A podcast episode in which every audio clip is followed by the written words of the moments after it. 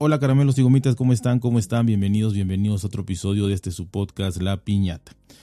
Hoy les quiero comentar un tipo de pues no quiero no quiero decir que es una reflexión porque en realidad creo que es más un análisis, un análisis de pues la situación moderna, de la situación actual, de todo lo que está sucediendo, la verdad que en esta época tecnológica, en esta época abrumadora, en esta época de redes sociales y, en todo esto, ¿no? Así que eh, se me hizo un análisis eh, entre muy poético, muy eh, con corazón, con empatía y a la vez obviamente muy estudiado, muy científico y esta combinación se me hizo maravillosa y por eso es que se los voy a compartir. Se llama La sociedad postmoderna, coma, el naufragio del sujeto y la serenidad.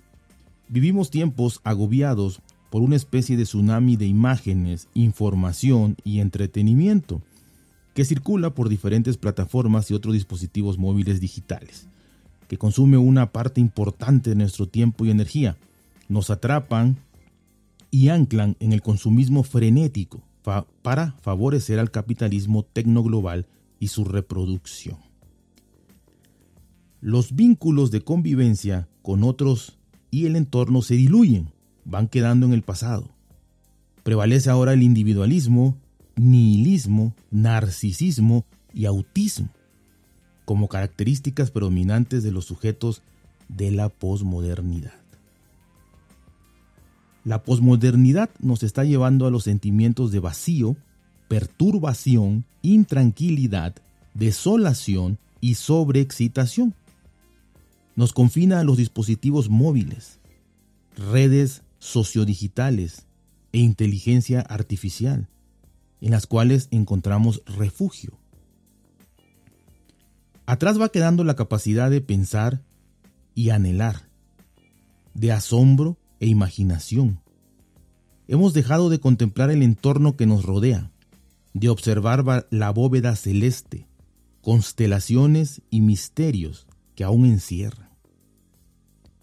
De andar por caminos y veredas, calles y avenidas de las ciudades, por las montañas y llanuras del campo, navegar por ríos y mares, de asomarnos a la historia, cultivar la memoria y mantener vigente las utopías.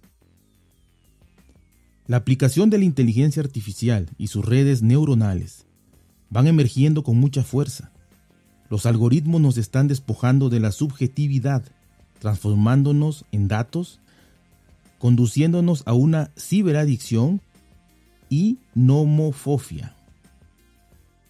Frente a nosotros pasa a gran velocidad un torrente de información e imágenes que consumen la vida e inhiben el pensamiento, la reflexión, la tranquilidad y serenidad.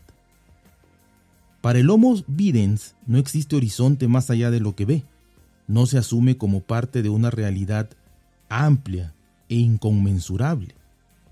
Su mundo se limita a un patrón de vida y consumo estandarizado que impone el orden dominante que es el capitalismo globalizado. ¿Cómo evitar el naufragio del sujeto? ¿Cómo resituarlo y recuperar su subjetividad y su pensamiento? Cómo regresar a sí mismos, a las cosas, al entorno que lo rodean y a la serenidad? ¿Cómo recuperar el mundo de vida? En 1978, Foucault impartió la conferencia La cultura de sí en la Universidad de California en Berkeley e incorpora a su corpus teórico el concepto del regreso de sí como modelo ético, objetivado en el cuidado de sí, que tiene sus referentes en el pensamiento filosófico grecorromano de los epicúreos, cínicos y estoicos, pero también en los principios socráticos y délficos de conocerte a ti mismo. Fue Séneca, en su tratado sobre la serenidad del alma, quien junto con Epicteto y Marco Aurelio desarrollan el cuidado de sí como la emancipación del temor, de la ansiedad, intranquilidad y perturbación. que, junto con la sencillez y austeridad, conducen a la serenidad. Retomemos el cuidado de sí, dosificando el uso de los dispositivos digitales que promueven lo igual y estandarizado. Hagamos un alto, una pausa, para escuchar los sonidos y silencios de la vida que habita en el planeta, de las plantas y animales, con los que compartimos este hogar común que es el planeta Tierra. Desde la civilización griega estaba presente la preocupación por el ser y sentido de la vida. Dice Lerardo en el libro La sociedad de la excitación del 2019 que Epicuro de Samos formuló una filosofía de la predisposición a la serenidad y a la vida feliz, en la cual la pulsión del placer no solo se desprende del cuerpo complacido, sino de la construcción que deviene de la ataraxia, es decir, la suspensión del estar turbado y superación del temor y la ansiedad. Trascender el temor y la ansiedad abren el camino al placer y la serenidad.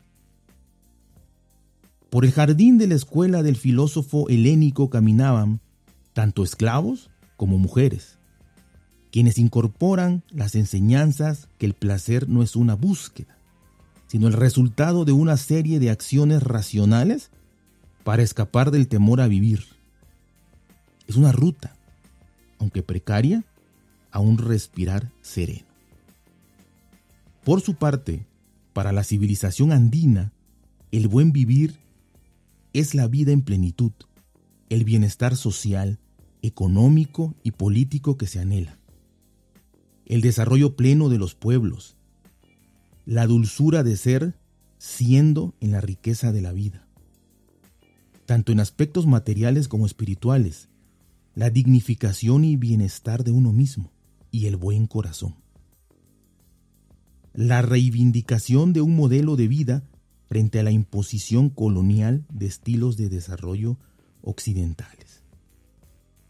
El buen vivir también es recuperar la cultura de la vida, de la vida en completa armonía y respeto mutuo con la madre naturaleza, donde todo es vida, donde todos somos productos de la naturaleza y del cosmos. En la sociedad posmoderna, la felicidad y vida serena es esquiva. Prevalece la insatisfacción e infelicidad, el vacío de realidad y consumismo irrefrenable. Caminamos deprisa hacia ninguna parte, en el sinsentido de los actos. Actuamos sin pensar, y cuando lo hacemos, el pensamiento se extravía en los temores de la metafísica permanecemos turbados e impacientes, infelices y desesperados, ajenos al mundo. Nos han excluido de él, de ser seres sociales.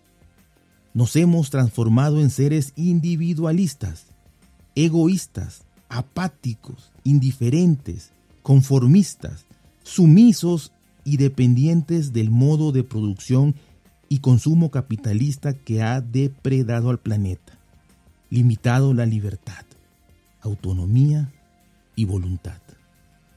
Es hora pues de mover y ampliar el horizonte de vida, recuperar la dimensión humana del sujeto y su subjetividad, de construir y fortalecer los espacios de libertad y autonomía, de renovar y descolonizar el pensamiento.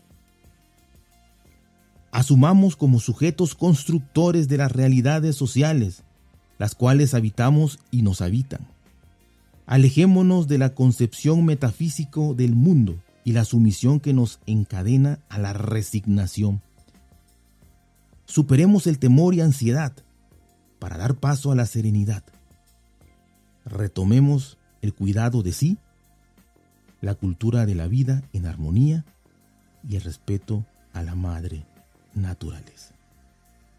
Qué hermoso. La verdad que es, impresionante.